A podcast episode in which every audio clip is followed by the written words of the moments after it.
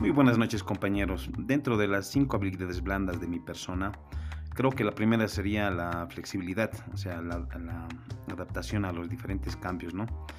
La segunda sería la tolerancia a la presión. La tercera, la capacidad para la resolución de problemas. La cuarta sería el liderazgo. Y la quinta, la comunicación, ¿no? Ya que es importante tener una comunicación con, con todos los compañeros de un ambiente laboral, ¿no? Bueno, sería todo. Muchas gracias.